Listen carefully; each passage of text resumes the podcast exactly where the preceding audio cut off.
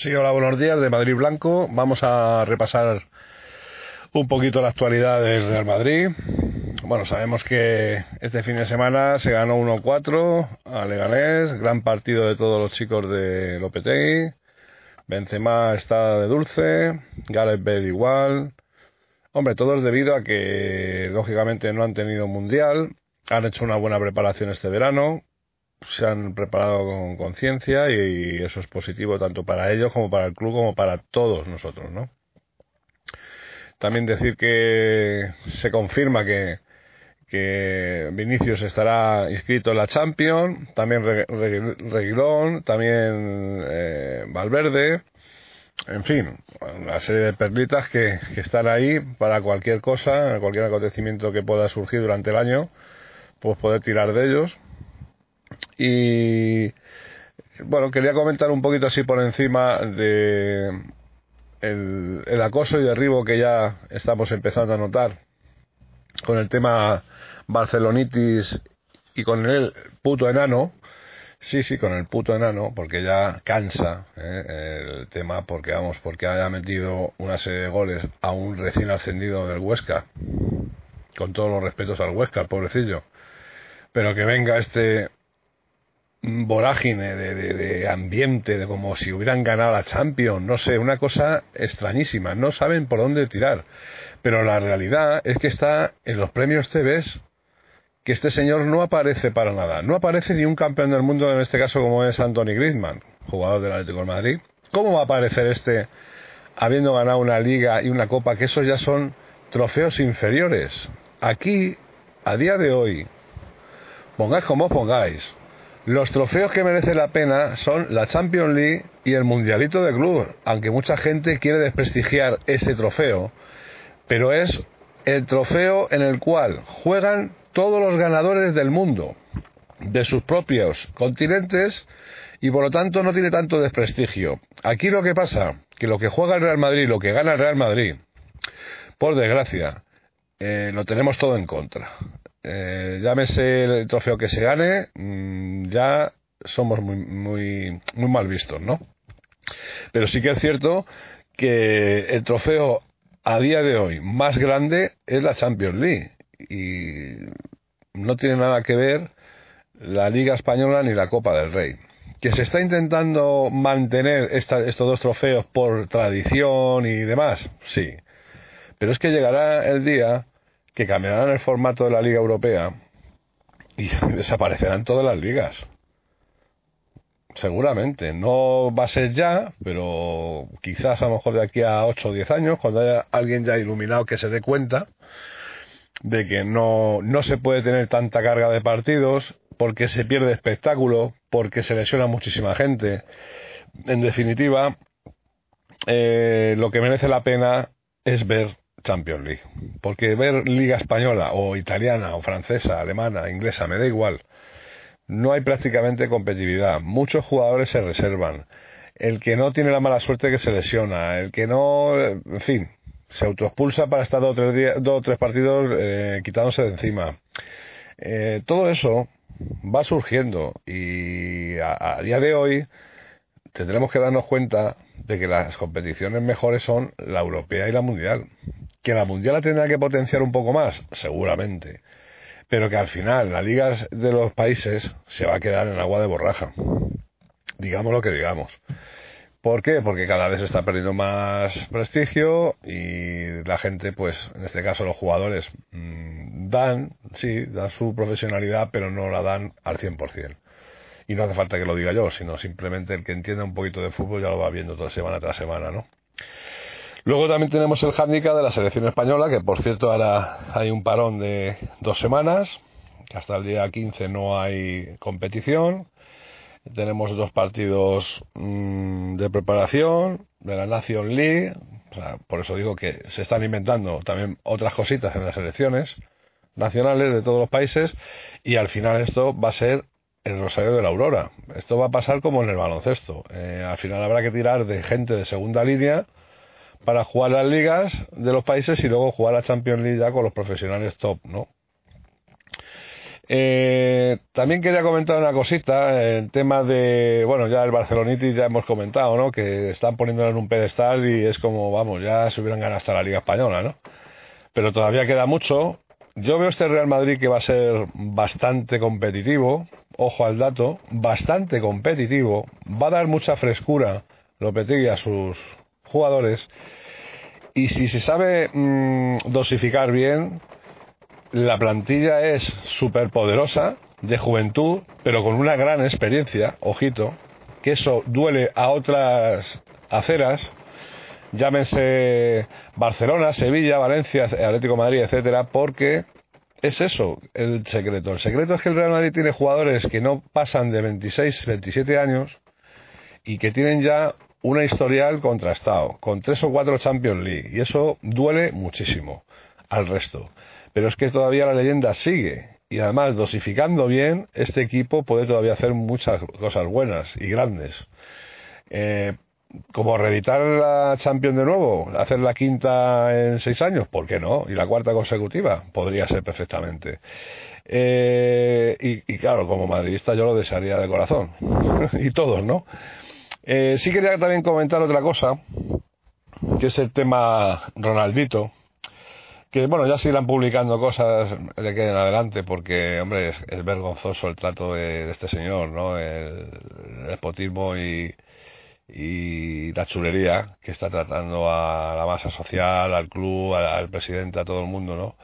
y parece ser que haya habido gente que se ha dado cuenta, pero un poco tarde, porque este señor se fue a primeros de julio, han pasado ya dos meses y ha habido gente un poco atrasada que se ha empezado a dar cuenta esta semana o la semana pasada de todo el percal de este señor. Pero vamos, yo llevaba ya desde diciembre ¿eh? diciendo lo que estaba pasando ¿eh? y me enfrenté a mucha gente, pero yo estaba con la conciencia tranquila porque sabía que en el verano iba, iba, a saltar la campana. Lo que sí que es cierto que yo no me esperaba la desfachatez de la misma final decir los comentarios que dijo en televisión, ¿no? Pero lo demás sí lo tenía yo todo esperado, sabía que iba a hacer alguna de las suyas, que estaba algo preparado, igual que lo de Zidane eh, estaba también todo preparado, o sea, no es ningún secreto a voces de que cuando se sienta esa mañana con Florentino Pérez y Florentino Pérez pone esa cara de desencajado como que no se lo no daba crédito, es bueno porque Zidane ha sabido medir los tiempos, y tal, pero él tenía muy claro que cuando acabara la temporada, como acabara, él se iba a marchar. Eh, ¿Qué ocurre? Que todo esto se, se sabía desde, como vuelvo a repetir, desde diciembre. Y todo eso trastocó bastante el tema liga, el tema de reencontrarse entre ellos mismos. Luego sí se gana el mundialito, pero como que todavía estaba todo muy, muy convulso y todo sale, si es que al final todo sale. Y era por ese tema, porque aquí había una serie de figuras que se marchaban. Por la puerta de atrás, por, o como quieran ustedes decirlo, pero que se estaba viendo venir que todo esto iba a surgir, ¿no? Eh, con esto no quiero decir que sea aquí un oportunista, porque gracias a Dios hay podcasts, ya no solo míos, sino que también he participado en algunos compañeras y compañeros y yo ya lo iba cantando ¿eh? de que esto iba a pasar. Y efectivamente todo ha ido al pie de la letra. Luego también quería comentar lo del, bueno, el, ilusionismo y el protagonismo que tienen algunos seguidores de Twitter a nivel madridismo, que se creen que son más que las, el marca, que, en fin, que son aquí ahora el teletipo de todos los madridistas y que saben más que nadie. Yo me parto de risa porque la verdad, yo no gano ni un duro con esto, porque mucha gente que me sigue lo sabe. Yo lo hago altruistamente porque soy madridista desde que nací hasta que me muera y lo hago por el bien común del madridismo y sobre todo mirar por el club, ¿no? Pero sí que me causa mucha gracia la cantidad de cachondeo que ha habido este verano, de no sé cuántos, bueno, alrededor de 80 o 100 jugadores que podían venir al Real Madrid. Luego ha habido gente que se ha indignado. A mí lo que me indigna, por ejemplo, sí que se, eh, yo voy a hablar de lo mío, ¿no?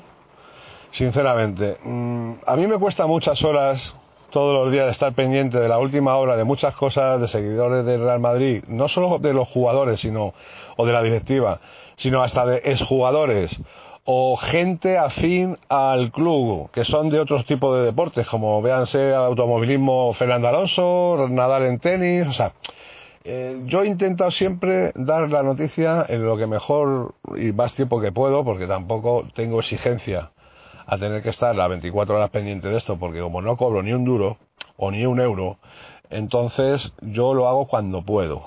Igual que hago los podcasts cuando también puedo. Pero sí que es cierto que hay 3.000 personas que me siguen. ¿eh? Y sí que es verdad que están muy contentos de mi labor, porque si no, todo el mundo se hubiera marchado de ahí. Incluso yo hablo mucho por el privado con muchas personas, otras en público, pero sí que es verdad que estoy agradecido a todos ellos porque si no fuera por ellos yo no estaría aquí. O sea, yo ya hace tiempo que hubiera tirado la toalla porque hay ratos de los días que estás poniendo noticias y pegándote unas palizas de impresión de horas y horas que echas aquí en esto, de que siempre tiene que entrar alguna, alguna oportunista o algún oportunista con alguna contestación altisonante, sin saber de qué va todo esto. Y sienta mal, sienta mal porque dan ganas de coger y, y tirar todo por la borda, ¿no? Pero al final, pues bueno, sale la rama de, del madridismo, la sangre en las venas como la llevo y como la lleva todo el mundo, blanca, y dice, no, a mí esta tía o este tío no me va a, torear, y voy a seguir para adelante haciendo lo que a mí me gusta y el que quiera que me siga y el que no, adiós, buenas tardes, o adiós, buenos días, o adiós, buenas noches.